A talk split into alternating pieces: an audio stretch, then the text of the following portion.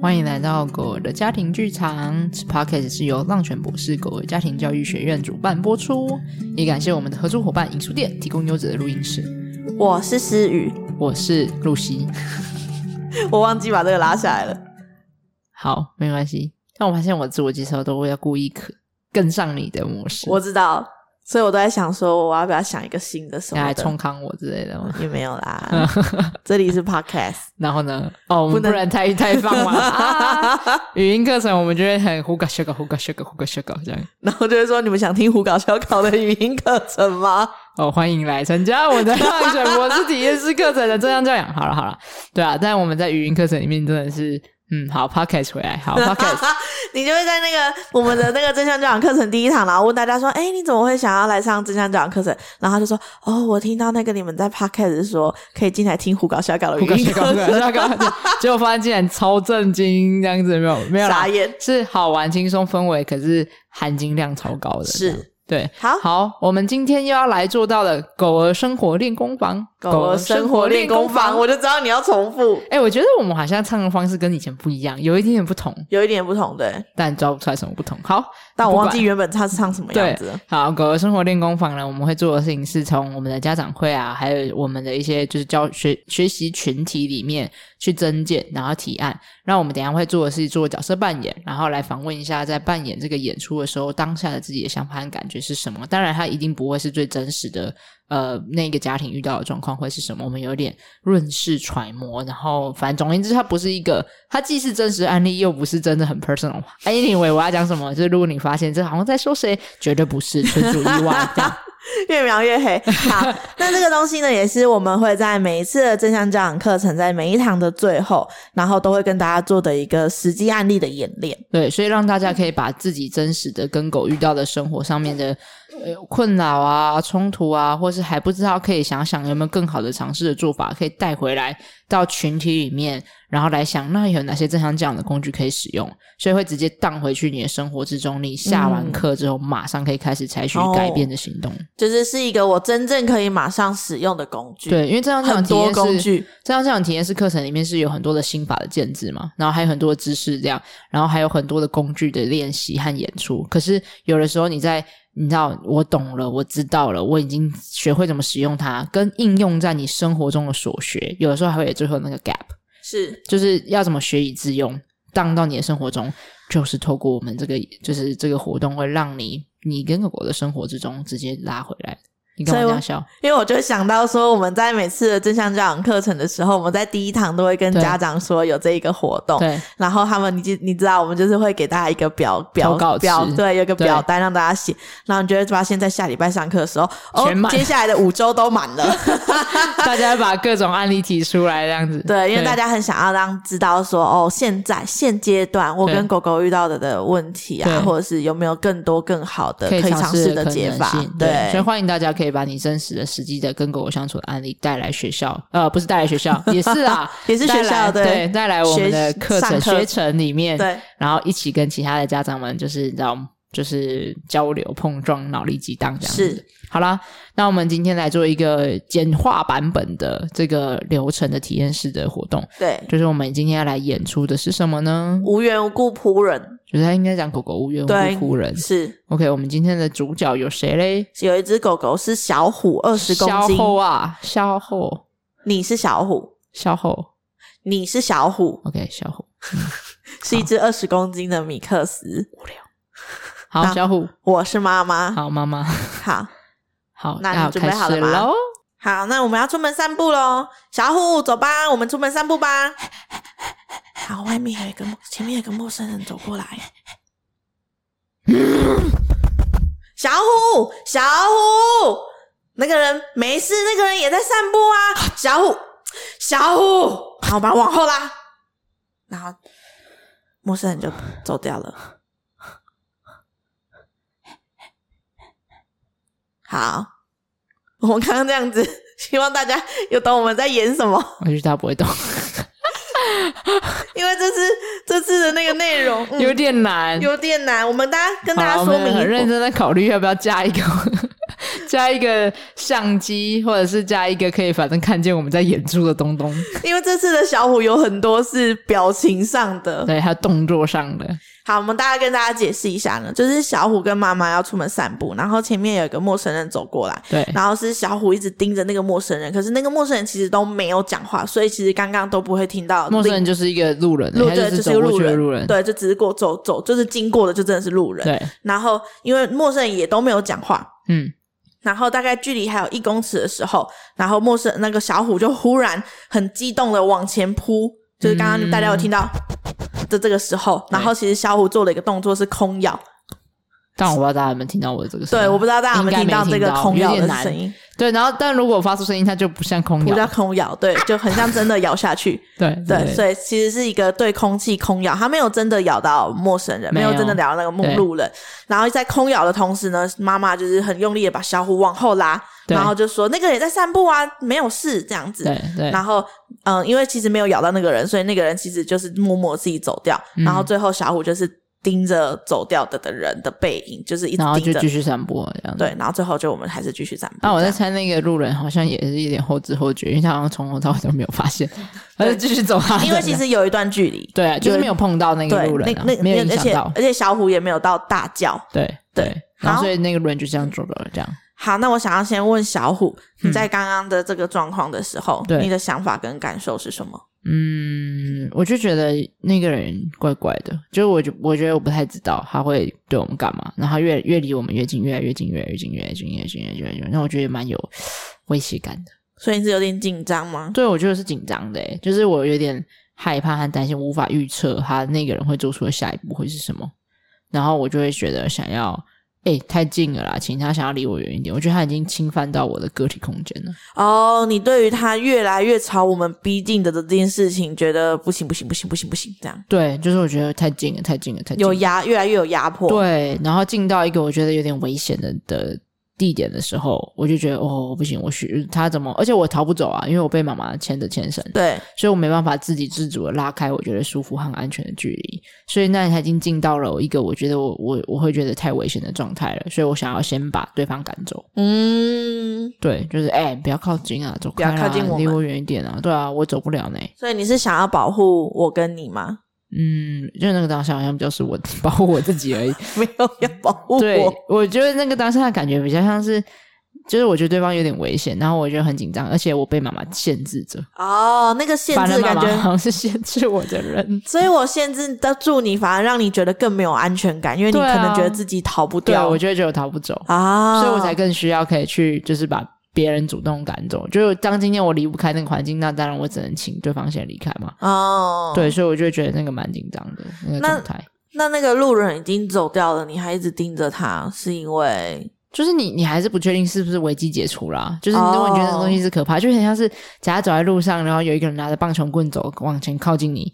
然后，哦、然后你知道吗？你你会不会觉得越来越有压迫感？有会，对，因为你不知道他会不会在你很靠近的时候突然挥一下那个。哦，你不知道他到底会不会做出什么是你没办法预没有预期的事情。然后你会不会受到伤害？会不会伤到你啊？哦、对，然后当那个人往你走过去的时候，你也会回头确认一下吧？哦，你会回头想看一下，看他是不是离开走掉了，到一个一定的距离以外。因为毕竟你看不到啦，然后你的背朝着对方，就是，哦、然后这时候他万一回头，你会没办法。我瞬间很可以理解耶，是不是？对，对啊，我一定会盯着他，然后。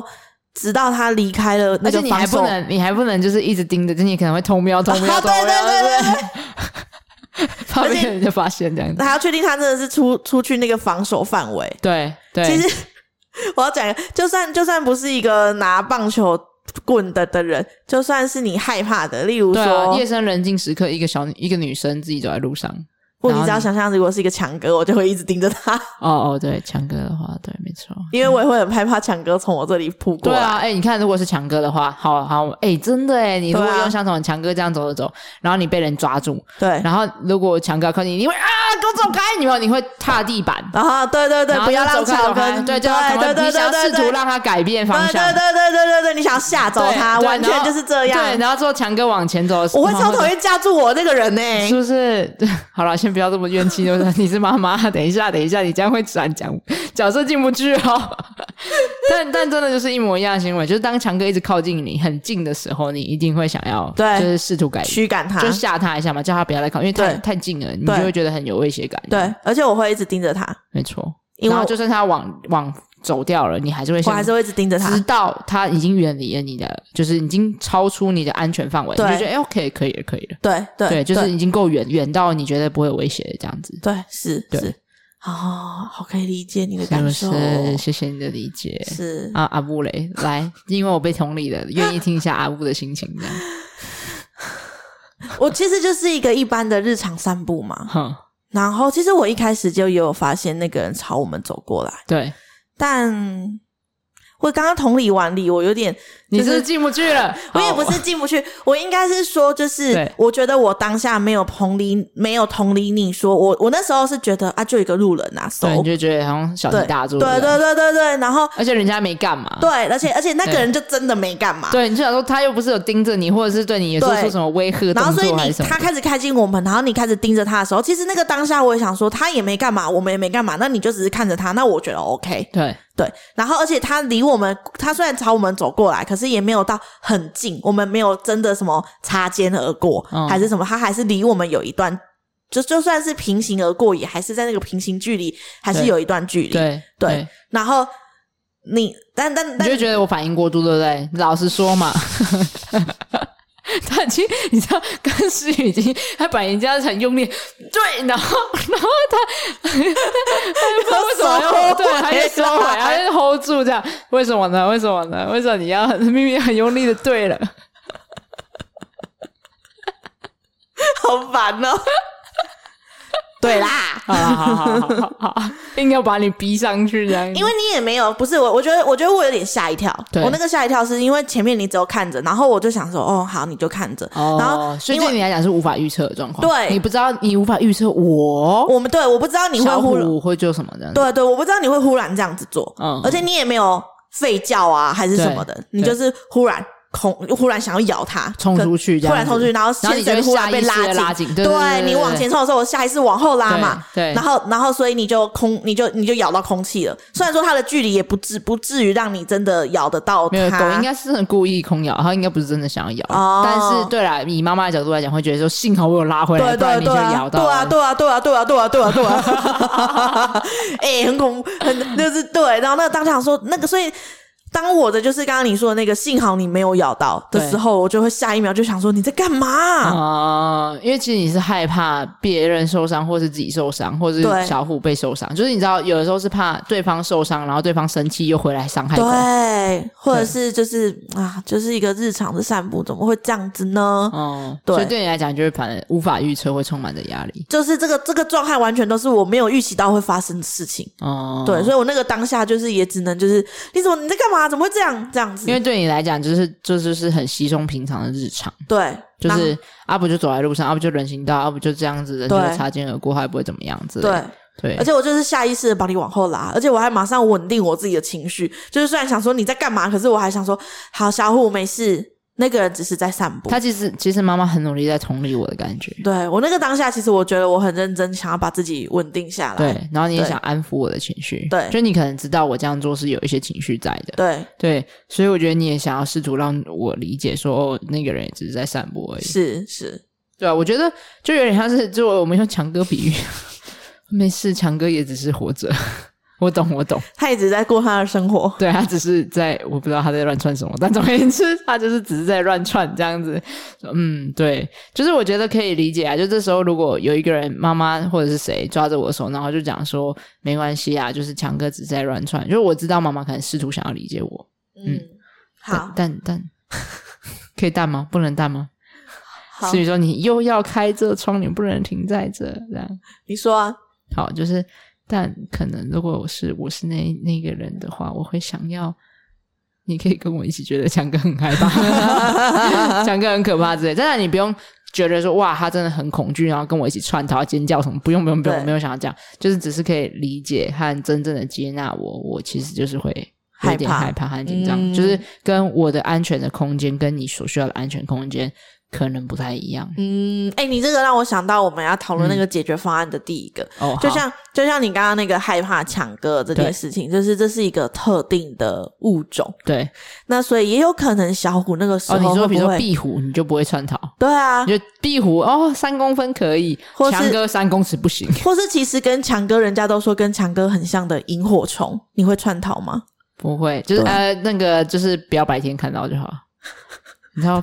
对，白天好，OK，我们不要探究这个问题，不要停在我身上。我，我的意思是要表达说，也许小虎就对这样子，也许小虎看到那个陌生人，我们不知道小虎到时候真正看到陌生人是什么，可是我们在假设里面，也许他看到是一个很高很壮的。男生，高大男子，对，然后可能对不起的高大男子，可能壮壮的，然后皮肤黑黑的，哎，你不知道，然后可能不要再越来越，不是我的意思是要说，有可能是这样，然后我要再讲的就是，okay, 有可能他手上也有拿一些小虎没看过的东西。哦，对啊，像你知道很多，你知道打扫的清洁人员都被针 对，被狗针对，对啊，对啊，然后或者他们没看过那些东西啊，或者是我觉得对人类来讲最无法接受的，可能是像是嗯。拄拐杖的人，或者是就是推轮椅的人，哦，就是那些东西是他们比较不常遇到的。对，然后我们可能会被就是了解这个事情，所以我们会知道哦，我们需要去好好的理解对方的状况。这样，可狗才不会这样觉得，就是他不知道啊，他就觉得那个东西是、啊、是像拿棒球棍一样的。对啊，对啊，对啊，我觉得就单纯先，如果不是这样，也有可能会是什么行李箱。哦，对，行李箱也是，咯咯咯咯对对对，然后或者是那种推车，对，或者是那种我可以想象，如果像我老公也有，还有那种很大的那种男生用用的大厚背包，哦、嗯，那种也会有一个很体，就是会变得让你更更大，大包小包，对，让你更更大只。然后、哦、还有这个买菜篮啊，你知道拖在后面那个，那个也都蛮奇怪。像我刚刚说，我老公也有的那种大背包，他可能在走路的时候也会发出一些扣扣扣扣扣的那种声音。你在说是登山包吗？类似像那样子、哦、，OK，对对对，像那样子的东西。就是 backpacker 会有的那种。对对对对对，像那种也会让体型本来没有那么大的的人更，更看起来更巨大。对对，对，所以就是如果说我们可以理解说，也许狗狗会对。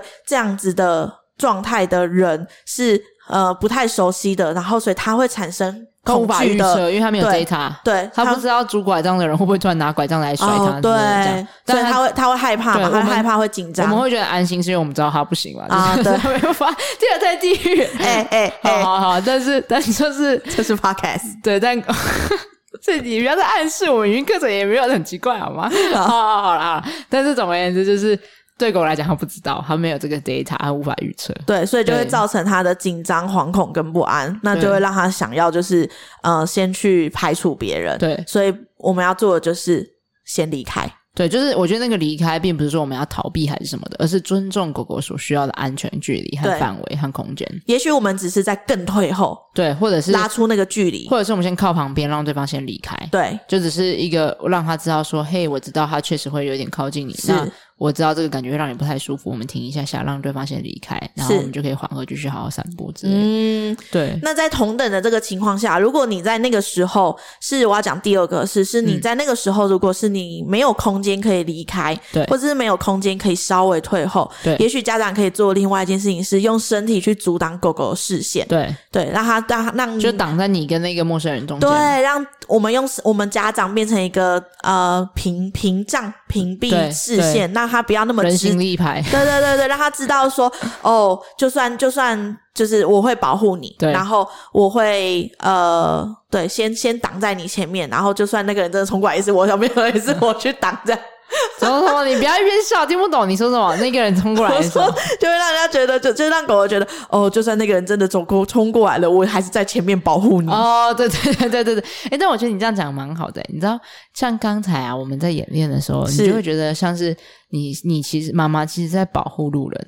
哦、oh，你在保护路人，不要让狗狗冲过去，所以你就有点是我抓着牵绳说，哦，没事，如果你狗真的冲，我的狗真的冲上你的话，没关系，我会抓着，我会抓着它的牵绳。Oh, 狗狗感受到是不一样的，对。但你刚刚讲的说法是相反的，是，是我是站在跟你进入到狗狗的视角里，嗯、对，是哎，狗狗正在，我知道你会有点紧张的一个人，然后你也可能担心那个人会不会冲过来对你怎么样，但我会我挡在中间，所以如果他真的冲过来的话，我会先帮你挡下来。是哇，你知道那个。这就是那种上一个时代的情人话用语，就是我会为你挡子弹。好了，太多了太多了。好，好，回来回来。然后就是另外一个可以尝试，就是阻挡狗的视线。那因为你知道，站着挡在人和狗之走狗之间，对不同的狗狗来讲不一定适用。有些狗狗可能比较小，比如说它只有一公斤多的吉娃娃，那这时候你站着，它可能就从，从你的脚脚的缝缝就看得到它。对，它就没有没挡到。对，这个我刚刚没想到。那我们要怎么做？你可以蹲下来。原来如此。对，你知道蹲下来，而且是大部分是应该，就算你是一个二十公斤的狗狗，你蹲下来，其实对它来讲还是很有遮蔽性啊。因为你看，我们人类站着的时候，狗狗的高度大概只到我们的膝盖到顶多到腰间吧，不可能比腰间更高了。对对对，所以确实是你能遮遮挡的，就是只有你的两个细细的脚。胶，对，所以如果这时候你蹲下来，你突然整个身体的面积都在帮忙挡，所以遮挡的范呃遮挡的涵盖的那个范围就会更大。对，然后如果这个时候你的狗狗平常是喜欢做一些触摸，可以让它觉得安心的话，你也可以轻柔的安抚，让它就有点身体上的连接，让它知道感受到你在这。这样当然是用它喜欢的方式啊，就是如果你的狗不喜欢被摸，你还说没事没事，一直摸它，就觉得不要碰我，不要抓我，它反而会觉得自己有被取。比局限，但是是你就轻轻的可以做一点身体的连接，触碰着或者是轻柔的抚摸，让他知道嘿，我在这的那种感觉。好，那我们再来延伸。对，我们刚刚说第一个是。稍微离开，或者空间够的话嘛，对，可以离开，尊重狗狗的安全距离。对，然后第二个是，如果空间够的话，你因为如果你要蹲下来遮蔽一些视线，也有可能要有一定的空间嘛。对，因为你蹲下来，你就会就是你知道，就刚刚说我们体积变大了的话，对，就还是需要一点空间。哎，等一下，我突然想到，就是除了那个用人形当做遮蔽物，你也可以用附近的一些障碍物来协助，比如说骑楼的柱子。啊，或者是狗狗到骑楼柱子的后后面这样，然后还有一个是你知道有些路边的车位，车子也是一个很好，比如说车子车和车中间不是会有一个小小人可以走去那个，你也可以进去那个空间，然后那个后面。对，然后或者是你知道人行道有时候会有那个那个叫什么矮树丛哦，就是那个还有那个什么请勿停车的立牌也是可以的。好，对不起，请你知道请勿停车，它下面只有细细一小根吗？你是上面才有一大面积哦。但是，但是它就站着啊，谁站着？不是啊，狗站着就很矮啊。哦，好，OK OK。对，但如果是像是你三类似的东西，三角锥。啊，可反正就是你大家可以以狗狗的视角是有一个可以有个障碍物的，对对对，或者是狗狗视角差不多高度的东西，对，或者是有些路边还会有一些小小的那个你知道小椅子？啊，好好，那种石头的椅椅压椅，那也可以作为一个遮，反正就是任何东西都可以啦。反正就是只是说，如果我们当地当就地取材啦，就地取材，对，都是只要可以达到。呃，遮蔽视线的这件事情都是可以的，没错。好，那我刚刚要补的是，就是如果那个空间真的很狭小，以上这些事情你都没有办法做，或者是没有任何的可以就地取材的东西的的话，那我们可以做的事就是暂时的转移狗狗的注意力。哦，对，再来这一招就是不得不的时候还可以做的事情，但他所需要花的力气和和成效可能就会没有这么的高。对，但是是一个当以上都没办法做的话，对，对，比如说你就可以拿一些。呃，他喜欢的玩具啊，或者是一些他喜欢吃的小零食啊，疯狂的、快速的喂食之类的，嗯，然后让他可以专注在食物上面。可是这个就是一个转移注意力，狗狗基本上没有学到任何的东西，对，然后也不会觉得安心，对，他只你只是为了避免那个伤害扩大这样子而已，就是在一个当下的最后一个最后一招的感觉，这样子，对对对，嗯，好。然后我觉得另外还可以尝试的是，今天如果路上真的很多人，然后。狗狗就是没办法安心散步，它可能就是一觉得哦，又太近了，哦，太近，哦，太近。就它如果一整路都要觉得这样太近的话，那也可以试着在外面打造它的安全避风港，移动式的安全避风港。啊，比如说它进到推车或是外出笼的时候，可以觉得很安心、很自在，那就可以在穿越那种人来人往、很多车水马龙的人行道上的时候，可以让它在它喜欢的推车里面或者是外出笼里面。然后到了他能够安心散步的公园的时候，哎，再让他出来一起好好放松自在的走走，所以直接让他越过那些需要一直担心中间的那个路程，对，就是一直被入侵嘛，这样，嗯嗯，对，然后再再循序渐进慢慢练习，并不是说我们需要这样一辈子，就是当然，如果你你不介意这样的方式，也没有到完全不行，对，然后只是说，如果我们可以帮助狗狗先呃循序渐进的让它的个体空间在。练习慢慢的越来越自在的过程中，对，可以先有一个缓冲的机会，不用让出门散步永远是充满如此多压力的。对，对人对狗都是。是，对。好，那如果说，呃，我们刚刚说像你说的，就是我们中间先略过那个时时那那那个会遇到很多人的时候，那我们可以做的，也许是，如果说我们真的也很想要享受跟狗狗一起自在的在路上散步的的话，我们也可以做的练习会有，例如说，呃，我们可以先改变散步的时间，哦，我们可以在避开那种很多人的的时候，哦，例如说比较晚的的时候，还有上次还有上次你有分享正中午十二点的的时候，哦啊，其实反而有意料之外，还有一个。我觉得最意料之外，你知道吗？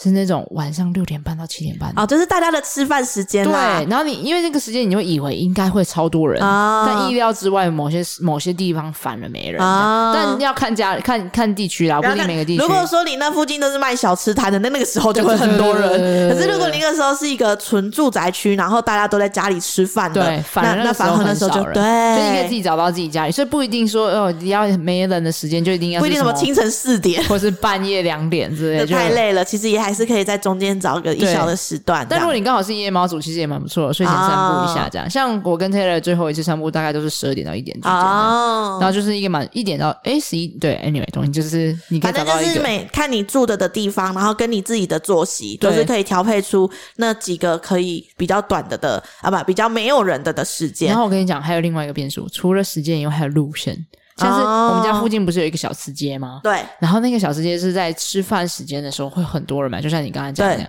可是你知道吗？它的相反路线，同样吃饭时间就几乎没有人，它公园就会没人。对对，然后跟平常反而是那种早上大家在运动的时间，公园就很多人，公园很多人，然后反而是小吃街就很没人。对，所以你其实同一个时间点在不同的路线也是可以，对你也可以找，然后可以选择不同的，而且你也可以找比较空旷一点点的，比如说你知道两公尺的巷宽只有两公尺的那个巷子。哦，那个怎么样你都很难创造出安全距离啊，所以你就可以选择一些比较那种比较稍微。呃，宽阔六五六公尺，对对对对对对，比较宽阔的空间和路线去选择，这样。其实也可以创造出一个比较舒服自在，你你就不用一直去担心这个状态，比较放松，比较自在，这样。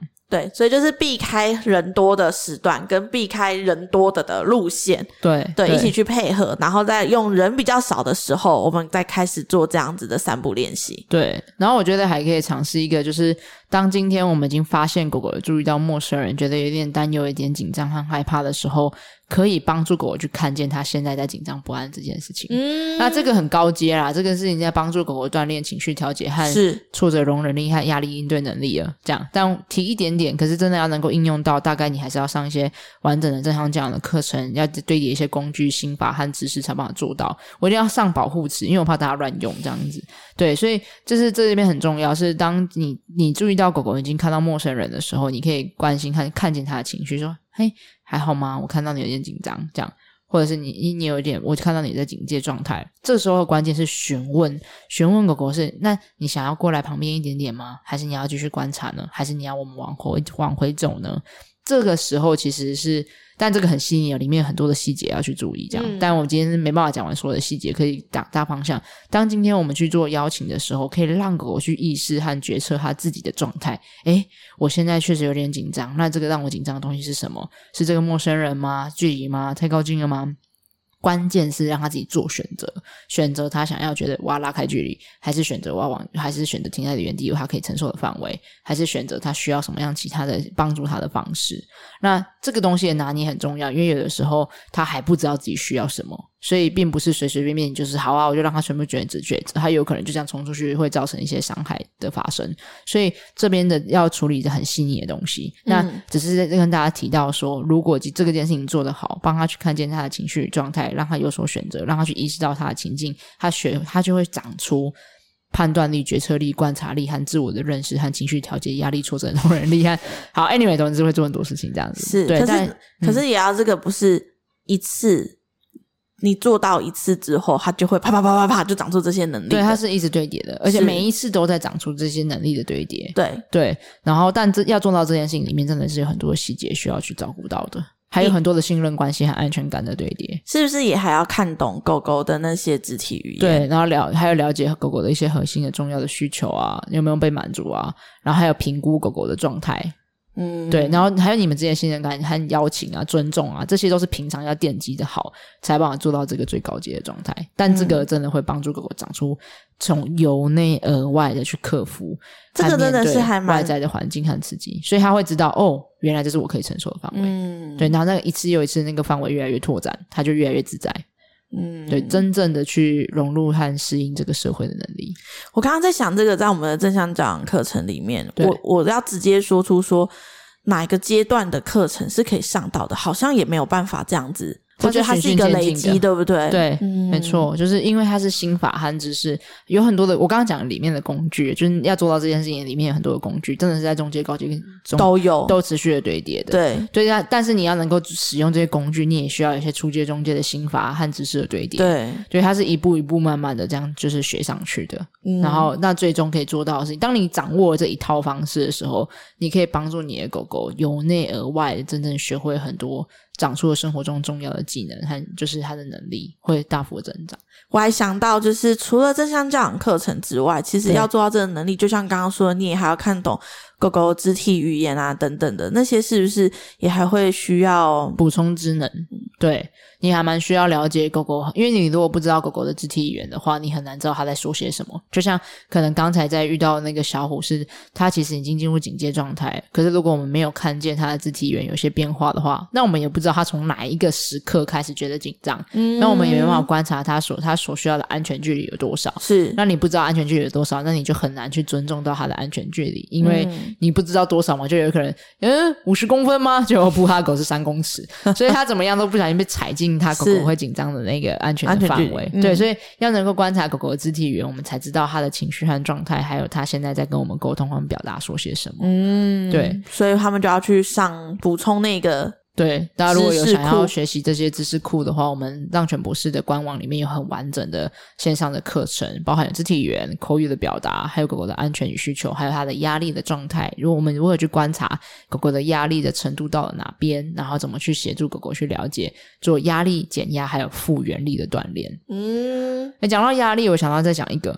就是其实，在离开那个压力事件中也很重要，有很多可以尝试的。对，就是当那个陌生人离开之后。这时候妈妈做些什么，其实也会影响到小虎下一次遇到相同的情境的时候会做些什么。哦、就如果这时候我们就是没有理他，那个情绪就这件事情就过去了。对，但情绪还还在。是事件结束了，压力解除了，但情绪会留着，会记忆着，然后在下一次的时候再做出下一次的更剧烈的反应。嗯，所以关键是我们能去看见、接纳、照顾和缓和这个情绪，让他有机会做减压和舒压，让他下一次 release 掉的时候，他诶，他知道哦，原来其实我还可以回来。